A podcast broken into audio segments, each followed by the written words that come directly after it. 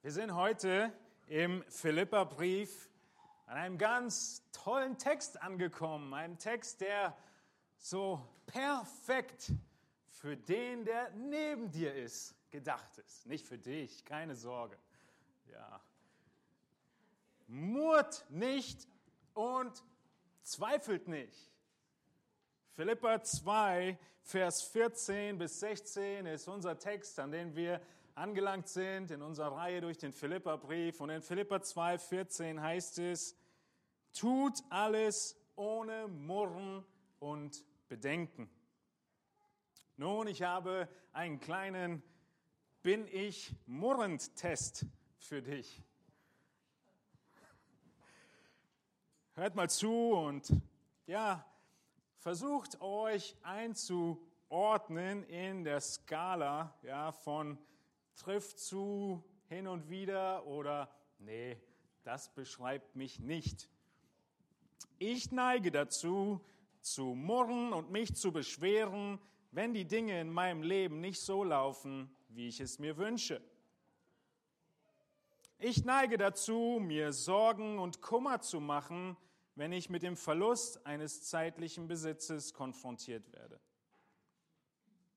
Ich gebe der Entmutigung nach, anstatt Gott zu vertrauen, wenn es so aussieht, als würden sich meine Hoffnungen und Wünsche nicht erfüllen.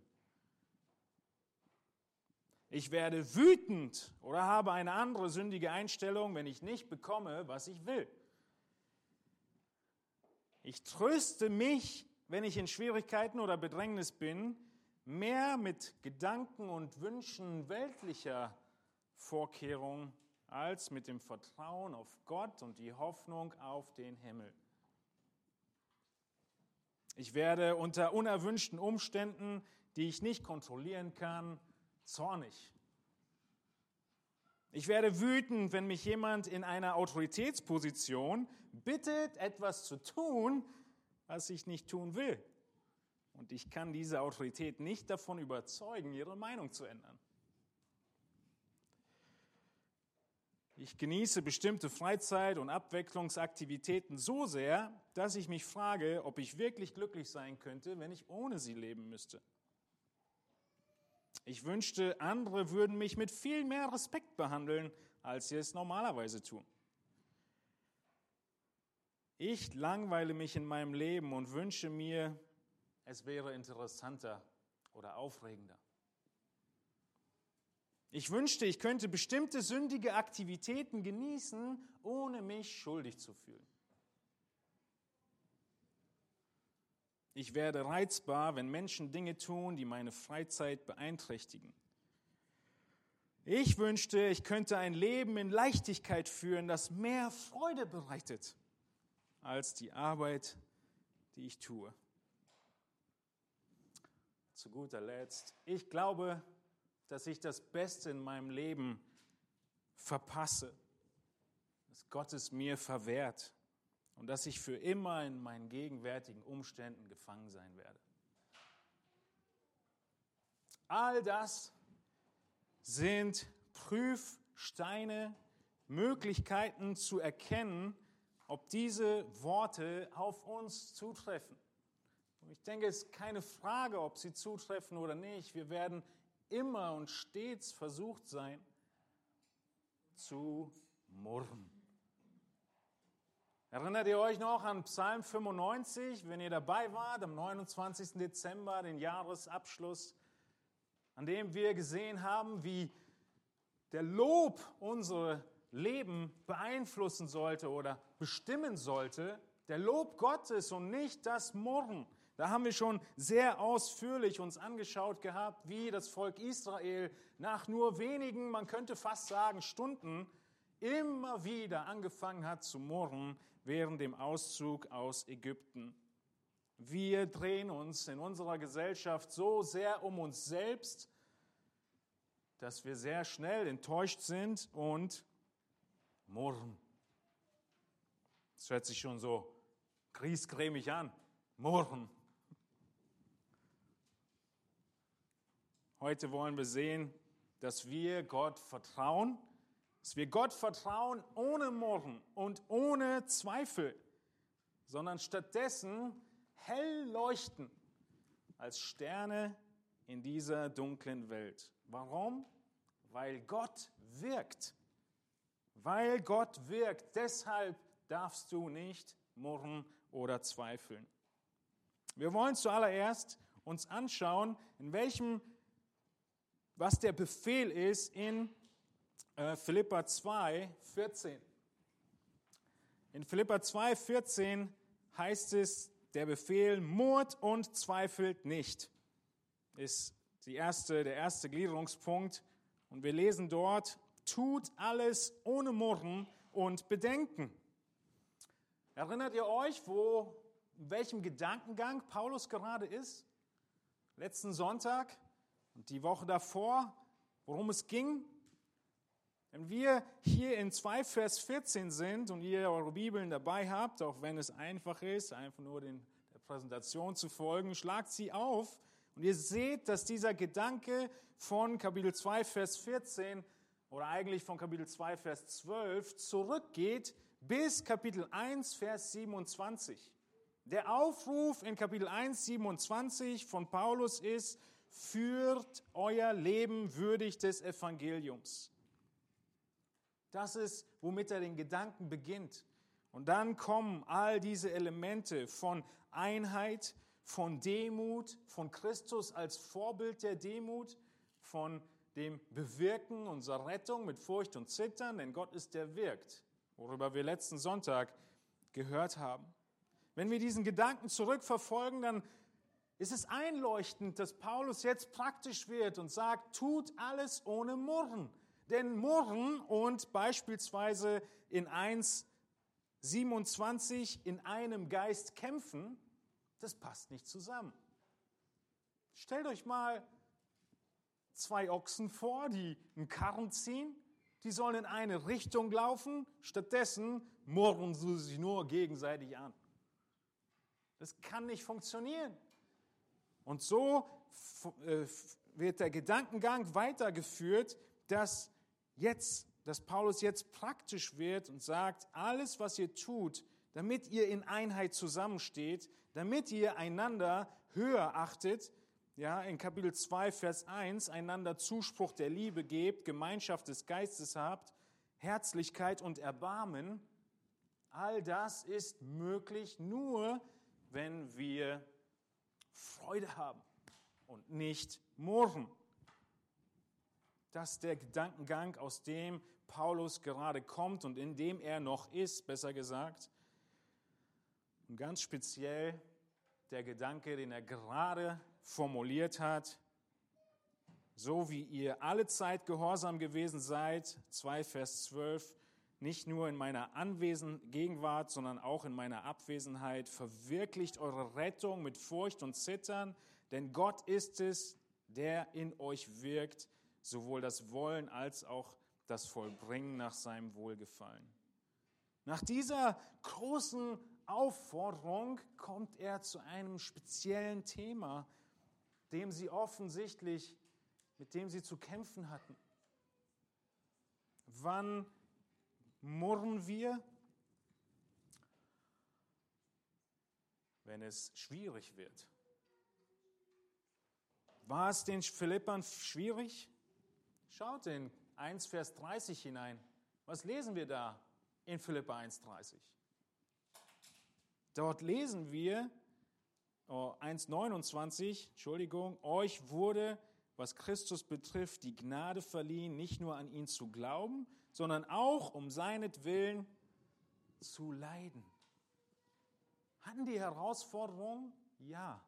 Und deshalb hatten sie auch die Herausforderung, dass sie geneigt waren zu murren. Genau so geht es uns. Wenn wir die Gnade bekommen zu leiden, mit Christus zu leiden, wovon in der Schrift oft die Rede ist, dann werden wir auch in der Gefahr stehen, zu murren oder Gott anzuzweifeln. Das sind die beiden Dinge hier in Vers 14. Was ist denn dieses Murren?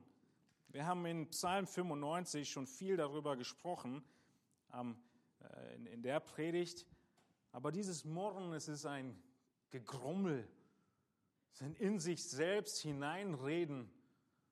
Und so hoffentlich hört es irgendjemand. Es ist definitiv nicht an Gott gerichtet, sondern es dreht sich alles um sich selbst. Man dreht sich um sich selbst, man ist unzufrieden, man flüstert oder grummelt irgendetwas vor sich her und spekuliert. Dieses Murren, es liegt nicht an Gott, sondern es liegt an uns. Paulus hat gerade gesagt, Gott wirkt, murrt nicht.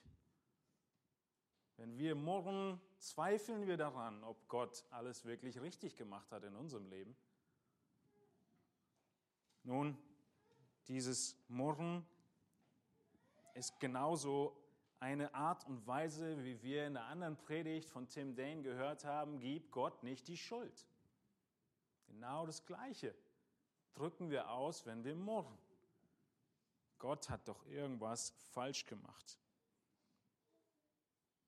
Wenn wir in großen Schwierigkeiten und Trauer sind, dann sollen wir zu Gott laufen, dann sollen wir, wie Philippa 4,6 sagt, unsere Anliegen vor ihn bringen. Wir sollen sie ihm geben. Das ist das Gegenteil von Murren. Das ist, was wir tun sollten. Aber der murrende Mensch, er geht nicht zu Gott, sondern er lässt den Unmut an anderen aus. Er dreht sich um sich selbst, er ist selbst verliebt, er ist vorwurfsvoll, er ist griesgrämig. Er hat immer was zu meckern. Ob es um die Politik geht, ob es um irgendwelche anderen Leiter geht, um Autorität, um den Chef, um den Pastor, den Ehemann, die Kinder, egal worum es geht, es gibt immer einen Grund zu meckern, zu murren.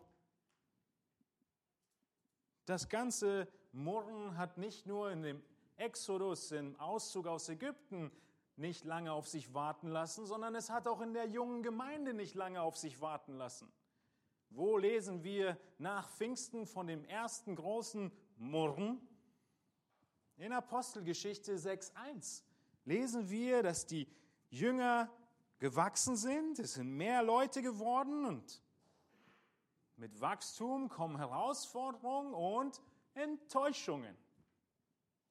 Da ist die natürliche Folge welche? Es entstand ein Murren der Hellenisten gegen die Hebräer, die Griechen gegen die Hebräer.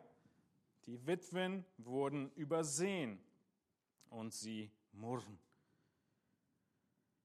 Man könnte sehr viele äh, in, in ähm, Mose hineingehen, in 2. Mose und uns das anschauen, aber das möchte ich nicht wiederholen. Das haben wir in Psalm 95 ausführlich gemacht, aber das ist sicher da die Begebenheit, die Paulus am allerstärksten, an die er anspielt, ja, den Exodus. Das ist Murren. Ein unzufriedener Zustand mit der Situation. Es ist von Emotionen ähm, gedrängt. Das Zweite, was er sagt, ist, tut alles ohne Murren und Bedenken. Was sind denn Bedenken? Ich soll alles tun und nicht nachdenken? Ist das, was er meint? Bedenken kann auch übersetzt werden mit Gedanken in manchen Situationen. Wir gucken uns gleich ein paar Verse an. Oder mit Zweifeln. Ich glaube, das ist eine treffende Nuance, die Paulus hier meint. Wir sollen nicht zweifeln, nicht hinterfragen, nämlich was?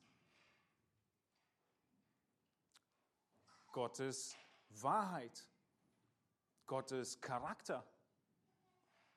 Wenn wir murren, sind wir unzufrieden mit unseren Umständen, in die Gott uns ge äh, gestellt hat. Wenn wir zweifeln und bedenken, hinterfragen wir, ob er wirklich wahr ist. Ist es wirklich das Beste, das zu tun, was Gott sagt? Das ist Bedenken, das ist Hinterfragen, das ist Zweifeln. Und diese Worte, sie sind an Gläubige gerichtet. Erinnert ihr euch in Philippa 1, Vers 1, da steht an alle Heiligen. An Heilige. Aber es ist nicht schön, mit murrenden Leuten zusammen zu sein, oder? Mit zweifelnden Leuten, die andauernd alles hinterfragen, Gott hinterfragen und unzufrieden sind mit ihrer Situation. Ich hatte einen Nachbarn, der gläubig war und wir hatten immer wieder Kontakt mit ihm. Und es war eine Frage von Sekunden. In jedem Gespräch, könnte man fast sagen, wenn man nie, äh, man nicht immer, immer sa da sagen sollte, vielleicht gab es Gespräche, die nicht so liefen. Aber das war das Murren in Person. Alle Bereiche des Lebens. Es gab immer was auszusetzen. Und er hat große Pläne und Träume gehabt, die er nie umsetzen konnte, weil irgendwas fehlte. Hat die falsche Frau gehabt, hat es doch direkt so gesagt. Hat die falschen Kinder gehabt, hat den falschen Job gehabt, falsche Politiker, falsche dies und jenes, falsches Wetter. So weit ging's. Wir haben den Kontakt nicht, wer weiß, wie oft gesucht, könnt ihr euch vorstellen. Das wollen wir nicht, das dürfen wir nicht. Warum nicht? Weil Gott wirkt. Er ist aktiv in deinem Leben und er ist wahr. Und das, was er tut, ist gut und richtig. Wenn er sagt, wir sollen alles ohne Bedenken tun, dann meint er damit nicht, dass wir nicht Fragen stellen sollen, dass wir nicht nachdenken sollen, dass wir nicht, wenn wir merken, wir haben einen Fehler gemacht, ihn nicht bedenken sollen und korrigieren sollen. Er meint auch nicht damit, dass wir schwere Situationen vorbeugen sollen. Wenn ich mich übernommen habe und es durchgezogen habe, dann muss ich nicht so naiv sein und es gleich wieder tun. Er meint nicht, dass wir nicht nachdenken und einfach nur handeln, sondern er meint, dass wir nicht hinterfragen sollen. Gott nicht hinterfragen. Und das tun wir doch, oder? Wir sind versucht, das zu tun. Denn es ist eine der ersten und grundlegendsten Taktiken des Widersachers, des Königs dieser Weltzeit. Er hat angefangen damit in 1. Mose 3. In 1. Mose 3, wo er fragt, in Form der Schlange, sollte Gott wirklich gesagt haben, sollte Gott wirklich gesagt haben, dass ihr von keinem Baum essen dürft. Was tut der Widersacher? Er hinterfragt das Wort Gottes. Und dann sehen wir, dass Eva ganz äh, schön antwortet, was alles die Offenbarung Gottes ist, was Gott ihnen gesagt hat. Und in Vers 4 spricht die Schlange wieder zu Eva und sagt, nein, Eva, keineswegs werdet ihr sterben. In diesem Moment greift dieser Vers. Was macht Eva? Sie bedenkt in der Form, wie das Wort hier benutzt wird. Sie zweifelt daran, ob das wirklich so ist. Ist jetzt Gott wahr oder ist die Schlange wahr? Wer sagt die Wahrheit? Und sie entscheidet sich, wir wissen, wie es ausgeht, sie nimmt von dem Baum, isst, weil er schön anzusehen war in Vers 6. Und Sie hat der Lüge geglaubt, dass er weise machen würde. Und genauso Adam. Tut alles ohne Murren und Bedenken. In die Situationen, die Gott dich hineingestellt hat, sollst du Freude praktizieren. Die Wahrheit, die Gott gibt, was du zu tun hast und zu lassen hast, sollst du annehmen und nicht hinterfragen. Was hinterfragen wir alles? Nun, die Schrift gibt uns mehrere Beispiele, was alles hinterfragt wird. In Lukas 5, äh, 21 bis 24 sehen wir, dass Menschen hier, die Schriftgelehrten, sie sehen Jesus und sagen in Vers 21, wer ist dieser, der solche Lästerung ausspricht? Ja? Wer kann Sünden vergeben als nur Gott allein? Und hier kommt dieses, dieser Begriff, den wir auch hier in Philippa haben. Da aber Jesus ihre Gedanken erkannte, antwortete er und sprach zu ihnen, was denkt ihr in euren Herzen? Diese Begriffe in Vers 22 sind diese selbe Wort hier aus Vers 14. Sie hinterfragen Jesu Worte. Sie machen sich Gedanken auf falsche Art und Weise, hinterfragende Gedanken. Und das ist verkehrt. Jesus macht dies deutlich, dass er sowohl heilen kann als auch Sünden vergeben kann, indem er ihm sagt, steh auf, nimm deine Liegematte und geh heim. Wir hinterfragen Gottes Macht. Wir hinterfragen sein Gottsein. Genau dasselbe oder ein, ein weiteres Element in Lukas 9, Vers 46 bis 48. Es schlich sich aber, wieder diese Übersetzung, der Gedanke bei ihnen ein, wer wohl der Größte unter ihnen sei. Auch das sind Gedanken, die wir uns nicht machen sollen, weil sie gegen das Wort Gottes gehen. Wir hinterfragen Gottes Ordnung, Gottes Werte. Wir hinterfragen, ob es wirklich richtig ist, dass ich diese kleine Nebenrolle einnehme. Sollte ich nicht mit all meinen Fähigkeiten eine andere Rolle einnehmen? Sollte ich nicht der sein, der zur Rechten des Thrones sitzt? Und dann sehen wir, wie Jesus antwortet. Er sieht ihre Gedanken, ja, dieser Begriff, dieses Hinterfragen in ihrem Herzen und korrigiert sie, indem er das Kind aufnimmt. Wir hinterfragen Gottes Ordnungen, Gottes Rolle, die er uns zugewiesen hat. All diese Herausforderungen haben wir. Außerdem sehen wir in 1. Korinther 3, wo dieses Wort verwendet wird. Ja, ich gehe ein bisschen weiter darauf ein, weil es so selten, äh, uns selten Gedanken darüber machen, was Gedanken sind. Es gibt Gedanken, die sind nicht richtig. Zweifelnde Gedanken. In 1. Korinther 3, 18 überhebliche Gedanken. In 1. Korinther 3 heißt es, niemand betrüge sich selbst. Wenn jemand unter euch sich für weise hält in dieser Weltzeit, so werde er töricht, damit er weise werde. Denn die Weisheit dieser Welt ist Torheit vor Gott.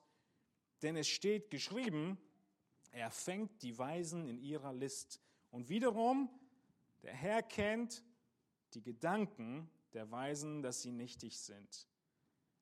Welche Gedanken sind nichtig? Diese hinterfragenden Gedanken von Gottes Weisheit und Autorität. Wir maßen uns an, besser zu wissen, was richtig und gut ist. Ihr wisst, im Markus Evangelium, da kommen wir und sehen wir, wie Jesus immer wieder unter Beweis stellt, dass er der Christus ist, der Messias. Und dann kommt Jesus tatsächlich zu diesem Moment, an dem er die Jünger fragt, was sagen denn die Leute, wer ich bin? Und was ist die Antwort? Viele verschiedene Sachen. Ein Prophet, Elia, dieses, jenes. Und dann kommt der große Moment, an dem die Frage gestellt wird, und was denkt ihr, wer ich bin? Was sagt Petrus? Der Christus. Wie aus der Pistole geschossen. Er war überzeugt von allem, was er erlebt hat. Aber was passiert im nächsten Moment?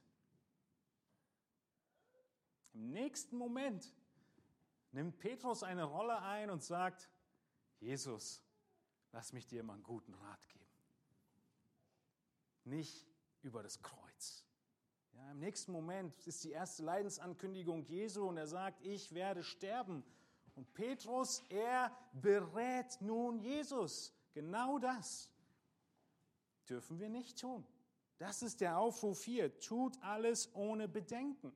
Wenn Gottes Wort sagt, so soll es laufen, dann sollen wir es annehmen und nicht, Gott, ich habe da mal eine Idee für dich. Willst du nicht diesen oder jenen Weg ändern. Petrus hat sich angemaßt, Jesus zu beraten, besser zu wissen, was das Richtige ist. Aber nein, wir müssen überzeugt sein, dass wir tun, was Gott sagt.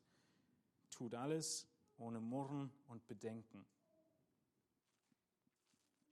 Ein Vers ja, aus dem, was ich schon erwähnt hatte, in 2. Mose 16, wo wir diesen Begriff nochmal sehen, als eins der Beispiele. Wenn ihr es nochmal nachhören wollt oder nachlesen wollt, ist das, äh, sind es viele Kapitel, in denen die Israeliten murren. Aber das, was ich hier betonen möchte, ist der letzte Vers. Sie sehen, äh, der Herr spricht zu ihnen, In Vers 7 heißt es, der Herr hat euer Murren gegen den Herrn gehört. Mose sagt, was sind wir, dass ihr gegen uns murrt? Weiter sprach Mose, der Herr wird euch am Abend Fleisch zu essen geben und am Morgen Brot in Fülle, denn er, der Herr, hat euer Murren gehört, womit ihr gegen ihn gemurrt habt. Denn was sind wir? spricht Mose als Leiter. Euer Murren richtet sich nicht gegen uns, sondern gegen den Herrn. Das ist eine Schlüsselstelle, die uns aufzeigt, warum das Murren so schwerwiegend ist. Weil selbst bei Mose ging es nicht darum, dass das Volk sich versündigt hätte an Mose. Wenn du gegen deinen Chef musst, wenn du gegen deine Frau musst, wenn du gegen deine Kinder musst, gegen deinen Mann musst, ist die Versündigung nicht in erster Linie gegen die Person, sondern ist das ein Murren gegen, gegen den Herrn. Denn wir hinterfragen Gottes, Philippa 2,13, Gottes Wirken. Er wirkt. Und wenn wir murren, hinterfragen wir ihn. Wir hinterfragen ihn in Bezug auf viele Herausforderungen in unserem Leben.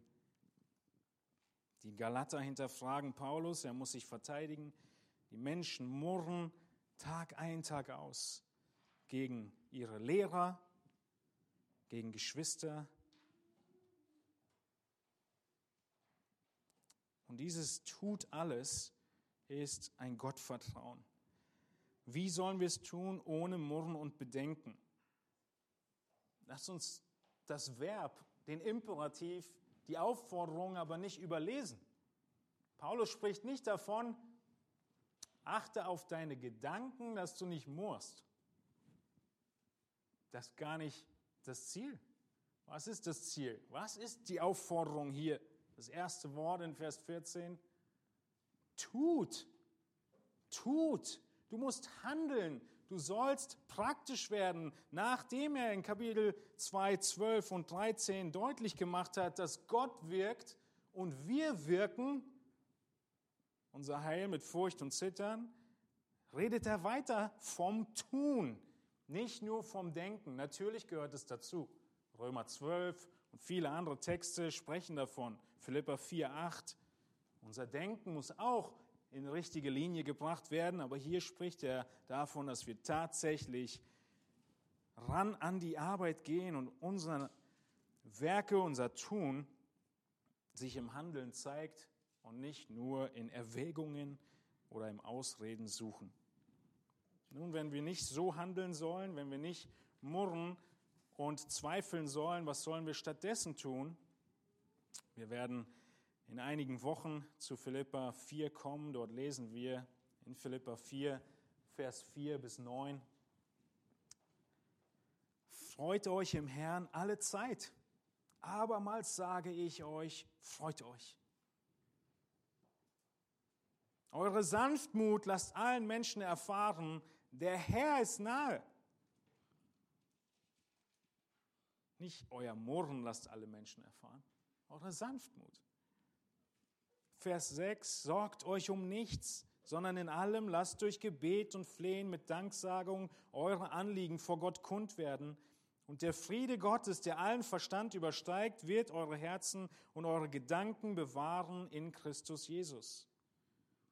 Im Übrigen, ihr Brüder, alles, was wahrhaftig, was ehrbar, was gerecht, was rein, was liebenswert, was wohllautend, was irgendeine Tugend oder etwas Lobenswertes ist, darauf seid bedacht was ihr auch gelernt und empfangen und gehört habt und an mir gesehen habt, das tut. Und der Gott des Friedens wird mit euch sein. Was sollen wir ablegen? Murren und Zweifeln. Was sollen wir tun? Uns freuen, Gott loben, ihm danken. Und all diese positiven Dinge, die hier in Vers 8 genannt werden. Vertraue Gott. Vertraue ihm ohne Murren und Zweifeln. Und dann werden wir hell leuchten als Stern in dieser dunklen Welt.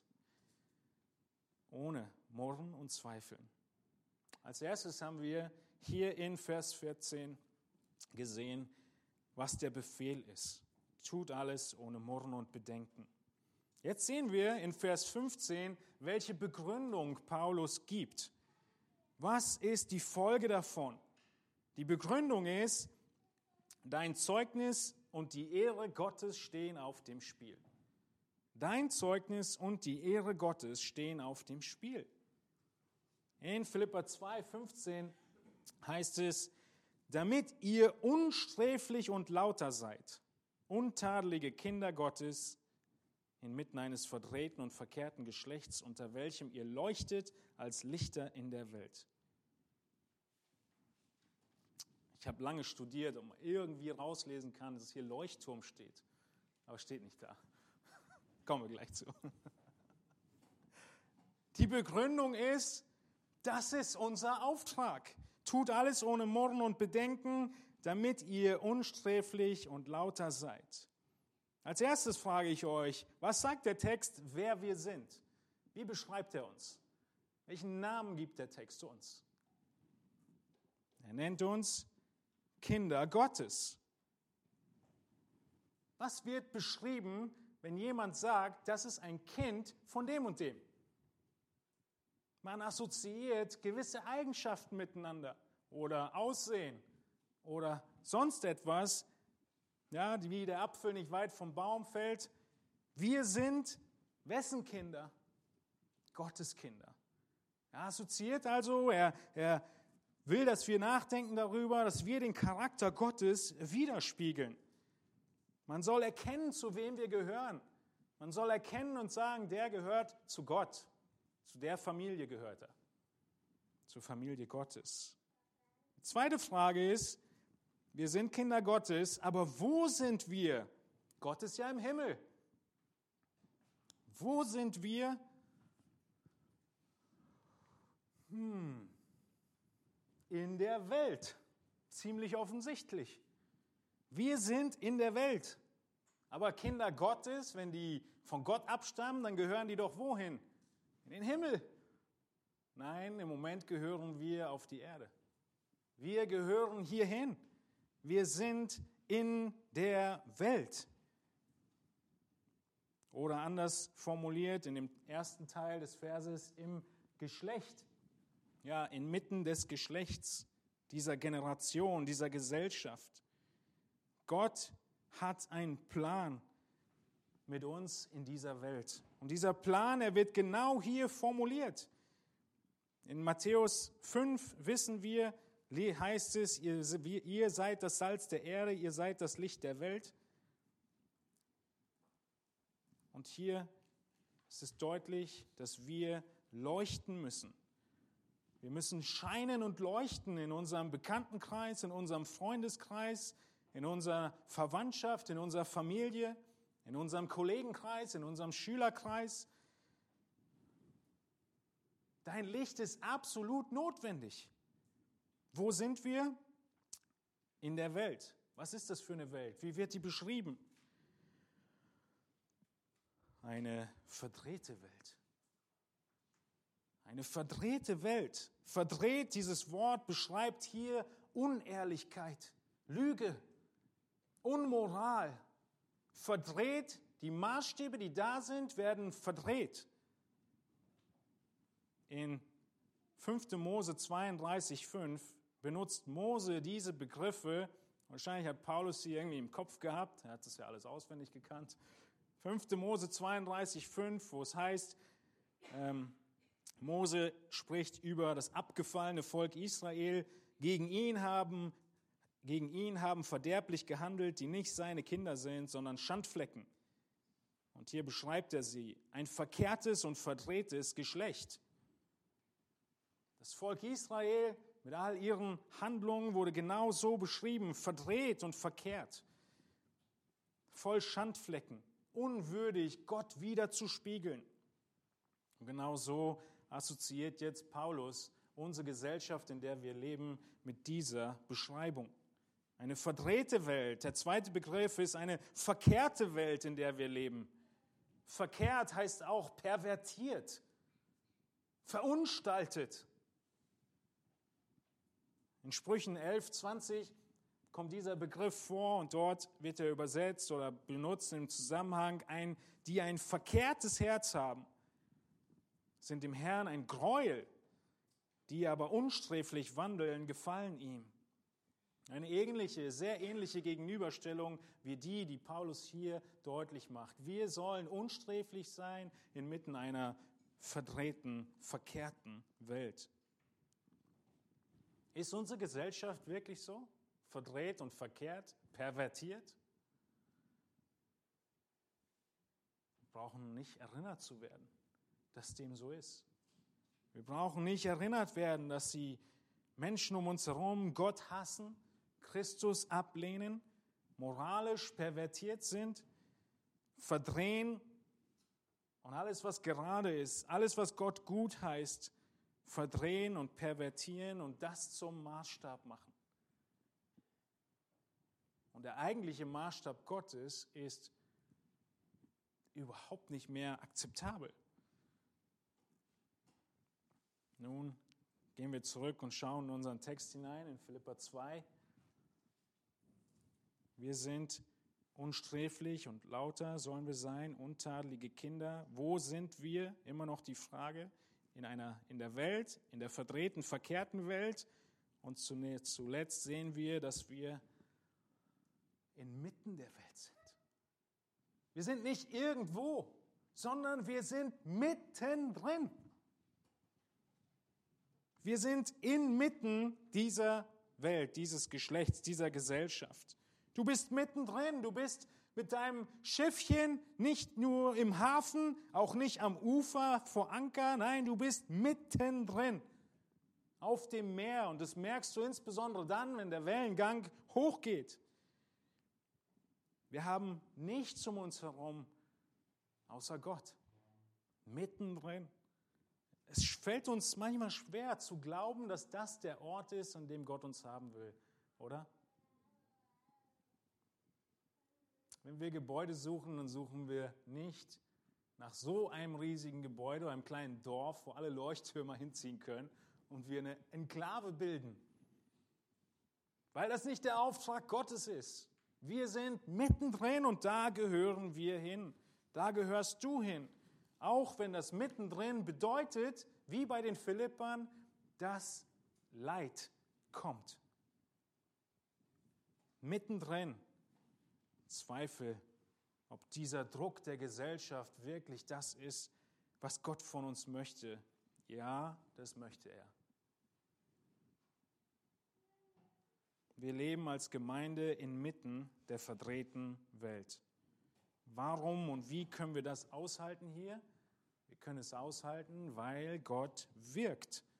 Weil Gott wirkt. Vers 13. Nun, was sind wir? Was sollen wir sein?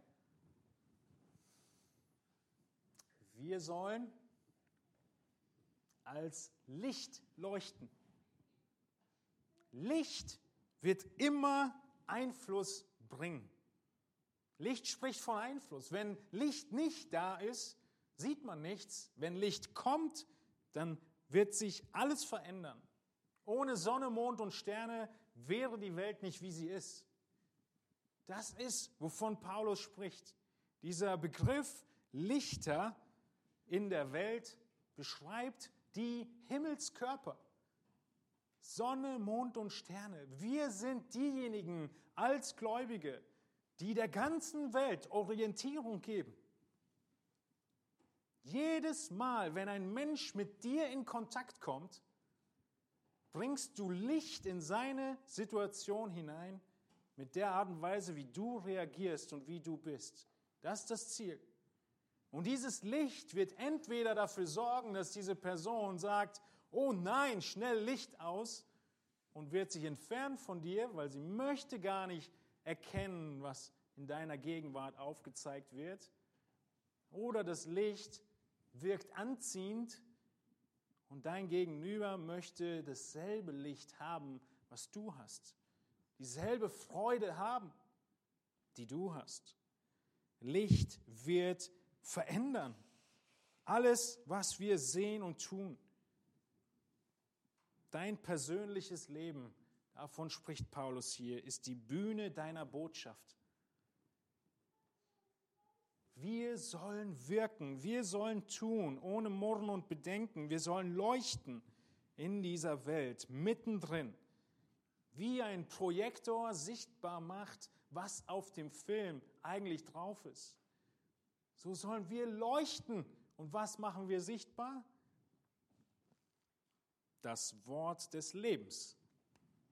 Das Wort des Lebens in Vers 16 sollen wir sichtbar machen. Nun, wer sind wir? Wie werden wir beschrieben?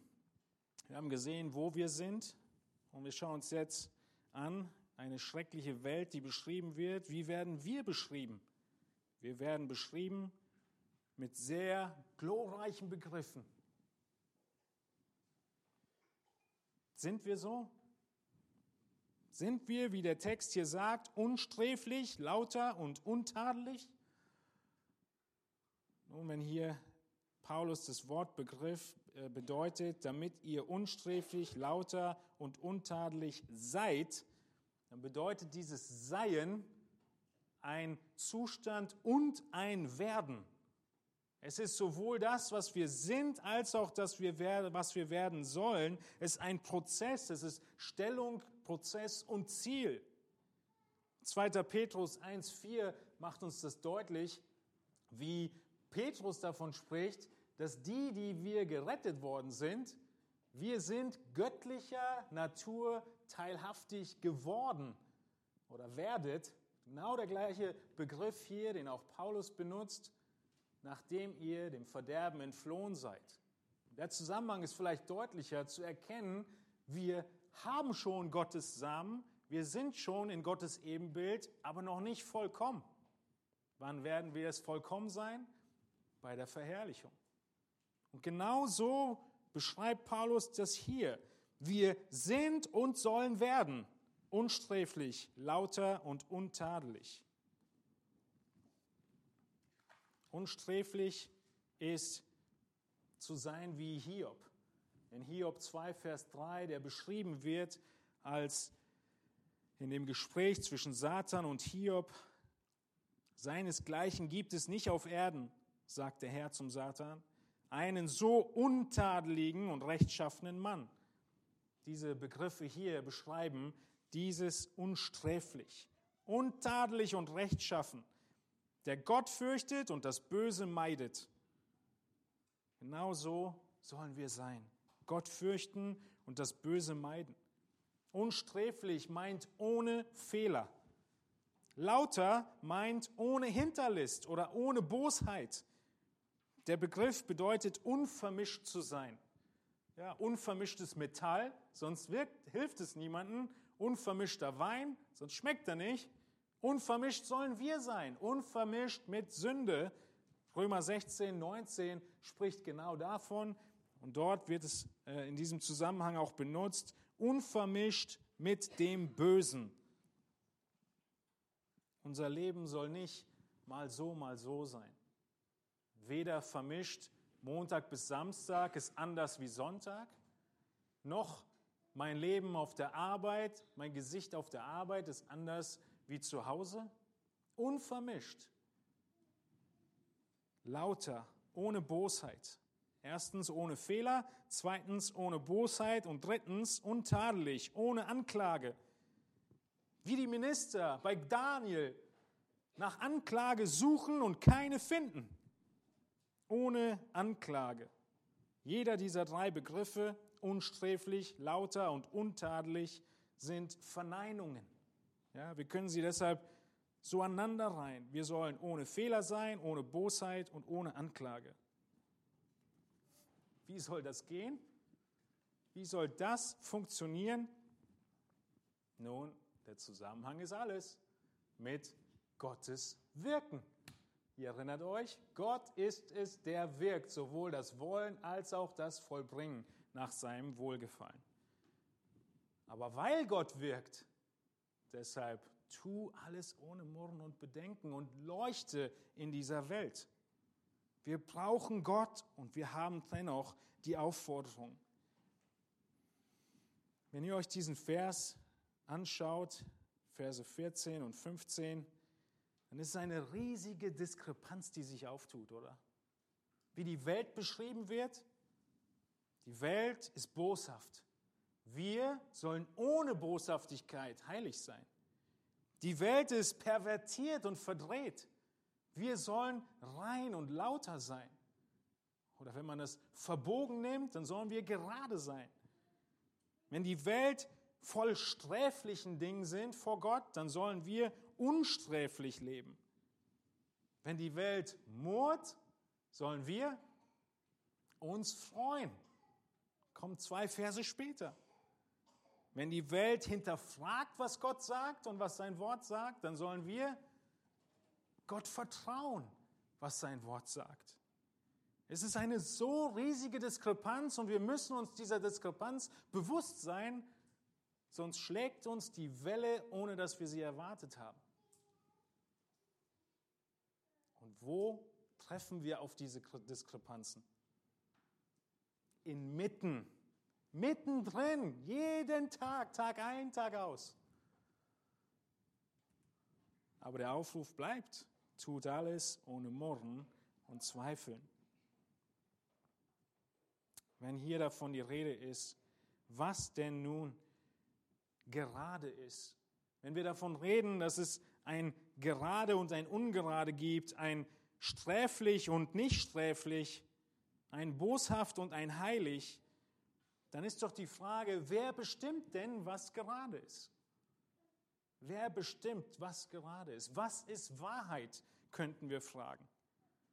Und wir sehen, dass Johannes genau das Gleiche beschreibt, wenn wir in Johannes 17 hineinschauen, dass wir mitten in der Welt sind und genau dahin gehören. Und dann sehen wir in Johannes 17, was die Lösung ist, wie wir in dieser Welt bestehen.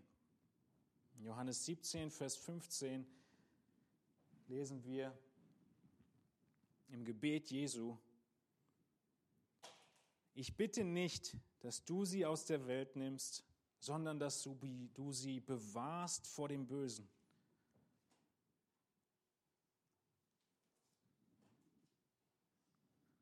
Sie sind nicht von der Welt, gleich wie auch ich nicht von der Welt bin.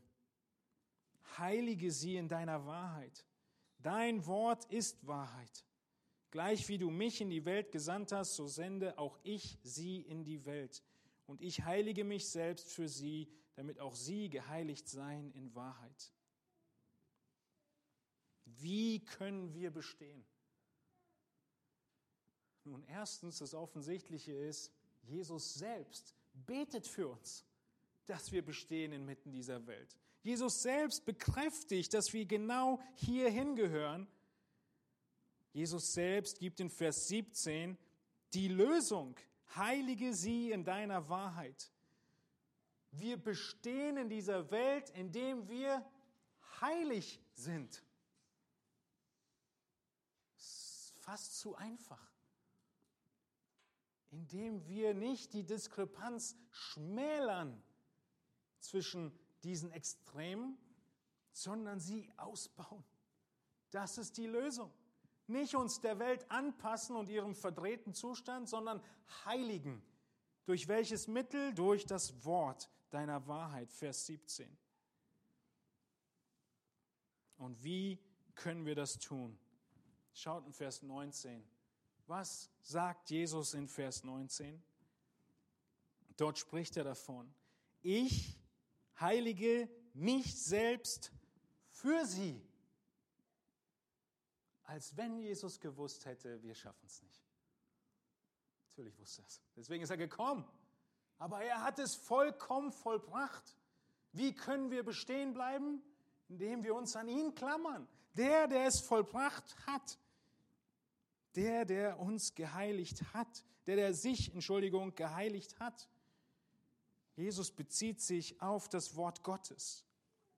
Hatte Jesus Grund, das Wort Gottes zu hinterfragen? Was meint ihr? Hatte Jesus Grund, Gott zu hinterfragen? in Matthäus 4. Wovon lesen wir da? Direkt nach der Taufe Jesu passiert was? Gott führt ihn in Versuchung. Der Geist führt ihn in die Wüste, 40 Tage ohne Essen. Und Jesus, er hatte genau den gleichen Grund, Gottes Plan zu hinterfragen wie du und ich. Er kannte Gottes Plan. Jesus, Sohn, du gehst auf die Erde und wirst sterben für die Menschheit. Und der Satan hat ihn versucht. Worin hat er ihn versucht? In allem, wie Gott, wie der Satan uns versucht. Nur Jesus hat bestanden, richtig? Hat der Satan ihn versucht, Gott zu hinterfragen, mit Bedenken und Zweifeln? Ja. Der Teufel nimmt ihn in Matthäus 4, Vers 8 auf einen sehr hohen Berg, zeigt ihm alle Reiche der Welt und ihre Herrlichkeit und spricht zu ihm, dieses alles will ich dir geben, wenn du niederfällst und mich anbetest. Nicht nur dir gaukelt der Teufel vor, es gäbe eine Abkürzung. Auch Jesus hat er vorgegaukelt, es gäbe eine Abkürzung. Jesus, du musst nur mich anbeten. Und das, was der Vater dir versprochen hat, die Welt als Erbe, gebe ich dir auch sofort. Mit Abkürzung, ohne Kreuz. Jesus, im Gegensatz zu uns, er hat bestanden jede einzelne Versuchung und deshalb klammern wir uns an ihn. Deshalb sind wir so voll Lob und Dankbarkeit und Freude, dass wir in ihm sind und in all unseren Anfechtungen hat er bestanden. Und weil er allen Grund hatte zu murren und zu zweifeln und es nicht getan hat, deshalb haben wir Freude. Wir haben keine Freude, wenn wir auf uns schauen. Wir haben nur Freude, wenn wir auf ihn schauen. Ich möchte mit euch einige Verse lesen und euch bitten, dass ihr euch fragt und darüber nachdenkt, ob Jesus mit allem, was er hier beschrieben wird, Grund gehabt hätte zu murren und Gottes Plan zu hinterfragen und wie er reagiert hat. Lasst uns dazu aufstehen, wenn wir diesen Text lesen und nachdenken, wie Jesus gewesen ist. Ich lese Jesaja 53. Hatte Jesus Grund zu murren und Gott anzuzweifeln? Wir sahen ihn, aber sein Anblick gefiel uns nicht. Verachtet war er und verlassen von den Menschen, ein Mann der Schmerzen und mit Leiden vertraut, wie einer, vor dem man das Gesicht verbirgt. So verachtet war er und wir achteten ihn nicht. Für wahr, er hat unsere Krankheiten getragen und unsere Schmerzen auf sich geladen, wir aber hielten ihn für bestraft, von Gott geschlagen und niedergebeugt. Doch er wurde um unser Übertretungen willen durchbohrt, wegen unserer Missetaten zerschlagen. Die Strafe lag auf ihm, damit wir Frieden hätten. Und durch seine Wunden sind wir geheilt worden. Wir alle gingen in die Irre wie Schafe, jeder wandte sich auf seinen Weg. Aber der Herr warf unser Schuld auf ihn. Hatte er Grund zu murren? Er wurde misshandelt, aber er beugte sich und tat seinen Mund nicht auf, wie ein Lamm, das zur Schlachtbank geführt wird. Eines Volkes hat ihn Strafe getroffen. Und man bestimmte sein Grab bei Gottlosen. Aber bei einem Reichen war er in seinem Tod, weil er kein Unrecht getan hatte und kein Betrug in seinem Mund gewesen war. Aber dem Herrn gefiel es, ihn zu zerschlagen. Er ließ ihn leiden. Wenn er sein Leben zum Schuldopfer gegeben hat, so wird er Nachkommen sehen und seine Tage verlängern und das Vorhaben des Herrn wird in seiner Hand gelingen. Nachdem seine Seele Mühsal erlitten hat, wird er seine Lust sehen und die Fülle haben. Durch seine Erkenntnis wird mein Knecht, der Gerechte, viele gerecht machen und ihre Sünden wird er tragen.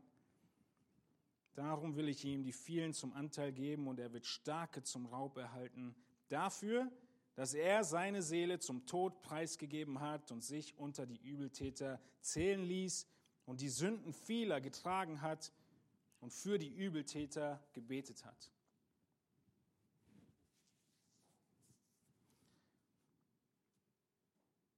Ihr dürft Platz nehmen.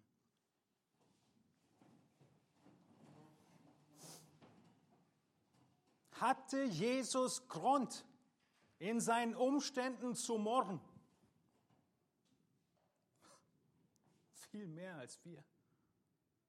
Hatte er Grund zu hinterfragen, ob dieser Plan wirklich aufgeht? Zu zweifeln, was Gott sagt.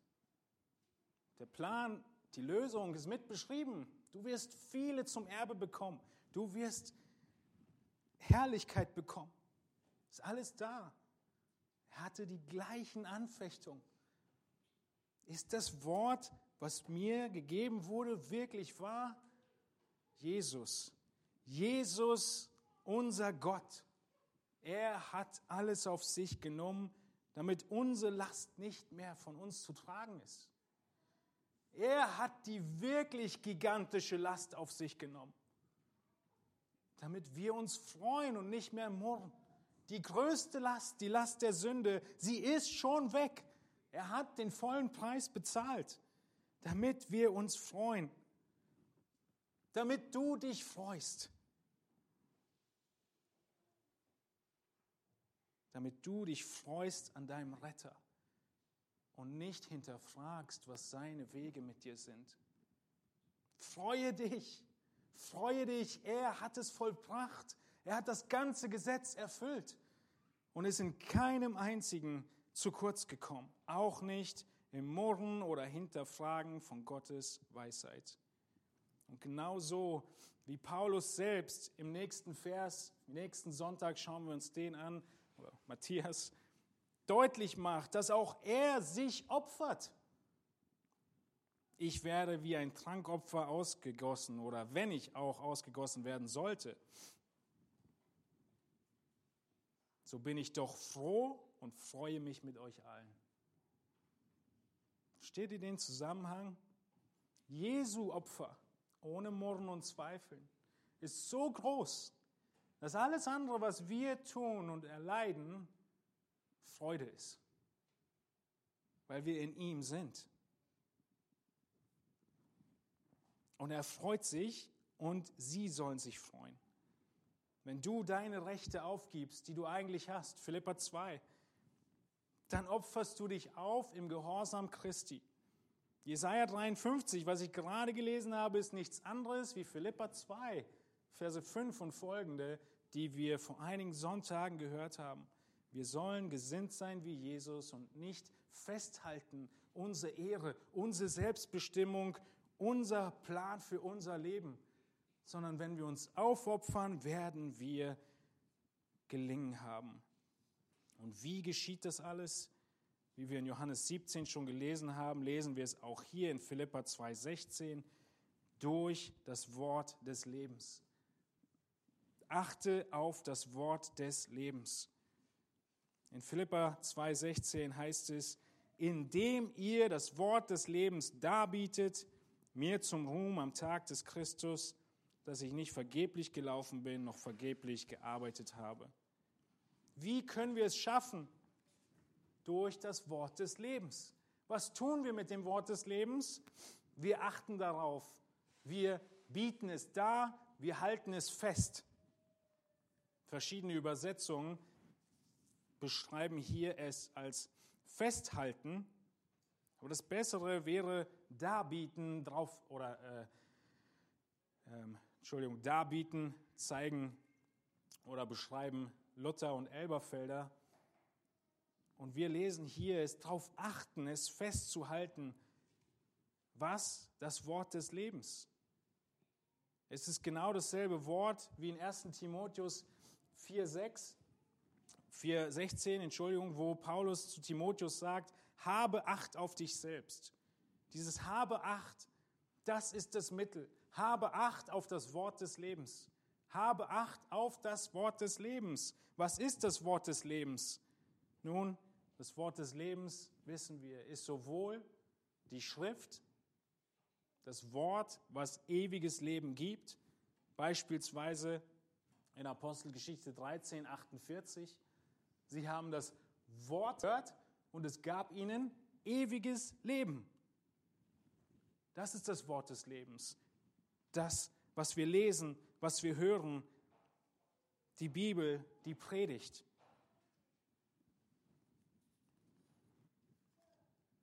Und das Wort des Lebens ist aber auch, wie wir in Johannes 1.1 sehen, das Wort des Lebens, es wird hier betastet und gesehen. Wer ist das Wort des Lebens? In Johannes 1.1, 1. Johannes 1.1. Jesus selbst ist das Wort des Lebens. Wie werden wir leuchten als Himmelskörper in dieser dunklen Welt? Wie werden wir geheiligt in dieser Welt? Johannes 17, 17, durch deine Wahrheit, durch die Wahrheit. Philippa 2, 16, indem wir Acht geben oder festhalten, darbieten, das Wort des Lebens, sowohl das schriftliche Wort als auch Christus selbst. Wir laufen zu ihm, wir klammern uns an ihn. Warum? Was wir gerade gesehen haben, Jesaja 53, weil er es vollbracht hat. Und das ist der Film, der abgespielt wird vor unserem Projektor. Wenn wir hell leuchten, dann soll das Wort des Lebens sichtbar gemacht werden. Und die Folge, die dann folgt, ist ewige Freude. Erwarte die ewige Freude. Ihr könnt die äh, Verse mit aufgeschrieben im Wochenblatt gerne nachlesen noch in ähm, 4. Mose 16, wie Paulus in 1. Korinther 10. Neben dem, dass wir eine große Freude haben, haben wir eine große Warnung. In 1. Korinther 10 spricht Paulus von dem Murren zu den Korinthern und er macht ihnen deutlich, dass ein Verharren Murren schreckliche Konsequenzen hat. Die lesen wir in 4. Mose 16, wo die Rotte Korachs gemurrt hat, Gottes Plan in Frage gestellt hat, Gottes Ordnung in Frage gestellt hat. Mose, wieso redest du immer nur mit Gott? Wieso können wir das nicht auch? Wir sind doch alle Heilige. Und was war Gottes Antwort? Nach der Bestätigung und Prüfung ihrer Unbußfertigkeit in mehreren Gesprächen vertilgt Gott sie. Freude ist Gott unglaublich wichtig. Tut alles ohne Murren und ohne Zweifeln. Gott ist Freude wichtig, sodass er einen ganzen Brief uns gibt über Freude, den Philipperbrief. Freude ist so wichtig, dass er die Israeliten verurteilt in 5. Mose 28 und ihnen sagt, weil ihr mir nicht mit Freude gedient habt, deshalb werdet ihr Blöße und Mangel erleiden. Du hast so viel Überfluss und hast nicht gedient mit fröhlichem und bereitwilligem Herzen. Das ist die Strafe, die kommen kann, wenn wir Murren verharren. Aber der Lohn, zu dem Paulus jetzt übergeht, ist in Vers 16, dass wenn wir nicht murren und zweifeln, Ruhm bekommen. Eine unfassbare Belohnung. Nun, was sagt der Text? Philippa 2,16. Wir brauchen nicht so viel Zeit dafür, deswegen ist auch ganz am Ende nur, der Text spricht davon. Wer bekommt Ruhm am letzten Tag, wenn die Gemeinde nicht murrt und zweifelt? Spricht er von euch zum Ruhm? Nein, der Text sagt mir zum Ruhm. Also, wenn ihr euren Pastor was Gutes tun wollt, dass er in Ewigkeit Freude hat, dann lebt hier und jetzt ohne Murren und Zweifel. Wenn du selbst möchtest, dass du in Ewigkeit Freude hast, dann wirst du das Gleiche bewirken in jeder Jüngerschaftsbeziehung, in der du stehst. Wir brauchen einander und brauchen einander zu ermutigen, in Freude zu leben. Und die, die ermutigen, in Freude zu leben, werden Ruhm bekommen und die, die in Freude leben, sowieso. Eine unfassbare Belohnung. Eine unfassbare Belohnung, dass Gott der sowieso alles tut und wirkt, uns dann am Ende, nachdem wir getan haben, was er gewirkt hat, neben dem, dass er uns Freude schenkt, indem wir es tun, auch noch belohnt in Ewigkeit. Das ist unser Gott. Und so endet Paulus diesen Gedanken, sagt, haltet fest am Wort des Lebens. Haltet fest an dieser Wahrheit. Sie heiligt euch und sie hilft euch, unsträflich, lauter, untadelig zu sein und zu leuchten, hell zu leuchten, als Lichter in dieser Welt. Stehen wir in der Gefahr zu murren? Ja, stehen wir in der Gefahr, Gottes Wort zu hinterfragen, seine Weisheit für unser Leben? Es sind so viele Stellen, wo wir sagen, oh, soll ich das wirklich umsetzen? Der Himmel ist doch noch so weit entfernt und das Hier und Jetzt merke ich gerade so stark. Aber das ist die Ausrichtung, die Gott von uns möchte, dass wir mit Hochdruck daran arbeiten, Freude zu haben in unserem Leben, Gott zu loben und nicht zu murren über unsere Umstände und nicht zu hinterfragen, was Gott gesagt hat. Das ist der Befehl in einer Welt, die so vollkommen anders ist.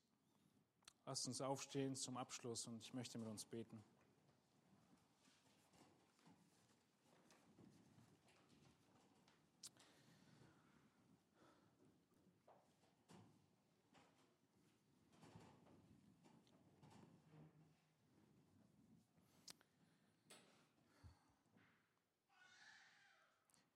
Himmlischer Vater, wir müssen vor dich treten nachdem wir in den Spiegel deines Wortes hineingeschaut haben und wollen Buße tun, wollen um Vergebung bitten für unser Hinterfragen deiner Weisheit, unser Hinterfragen deiner Liebe, unser Hinterfragen deiner Absichten in unserem Leben, unser Hinterfragen der Umstände, in die du uns gestellt hast. Im Kleinen in Gedanken oder in Taten. Herr, wir wollen bitten, dass du die Gnade schenkst, dass wir aktiv sind, dass wir handeln, dass wir tun, weil du wirkst, weil du lebst, weil dein Geist lebendig ist, dass du uns hilfst, wie der ganze Zusammenhang hier deutlich macht, in einem Geist, in Einheit als Gemeinde voranzugehen. Und Murren und Zweifeln wird Einheit zerstören. Murren und Zweifeln dreht sich um uns selbst und wir wollen anderen Menschen dienen. Schenk du uns die Perspektive, dass es Gnade ist zu leiden, dass es Gnade ist, unser Leben für andere aufzuopfern. Und verherrliche du deinen Namen, dass dieses unser Handeln dazu führen möge, dass wir leuchten wie die Leuchtkörper, die du dieser Welt gegeben hast, die Himmelskörper, ohne die das Leben unmöglich wäre. Deshalb sind wir hier auf dieser Erde, um zu leuchten, um dieser Welt Licht zu geben, Ausrichtung zu geben und den Weg zu dir zu zeigen. Schenke du die Gnade dazu, die Disziplin, die Freude in unseren Herzen, im Vertrauen darauf, dass wahr ist, was du sagst, dass die Leiden dieser Welt klein sind im Gegensatz zur Herrlichkeit, die auf uns wartet. Schenke du deinen Geist, der uns tröstet, der uns kräftigt und fähig macht, das zu leben, wozu du uns aufrufst, zu deiner Ehre. Amen.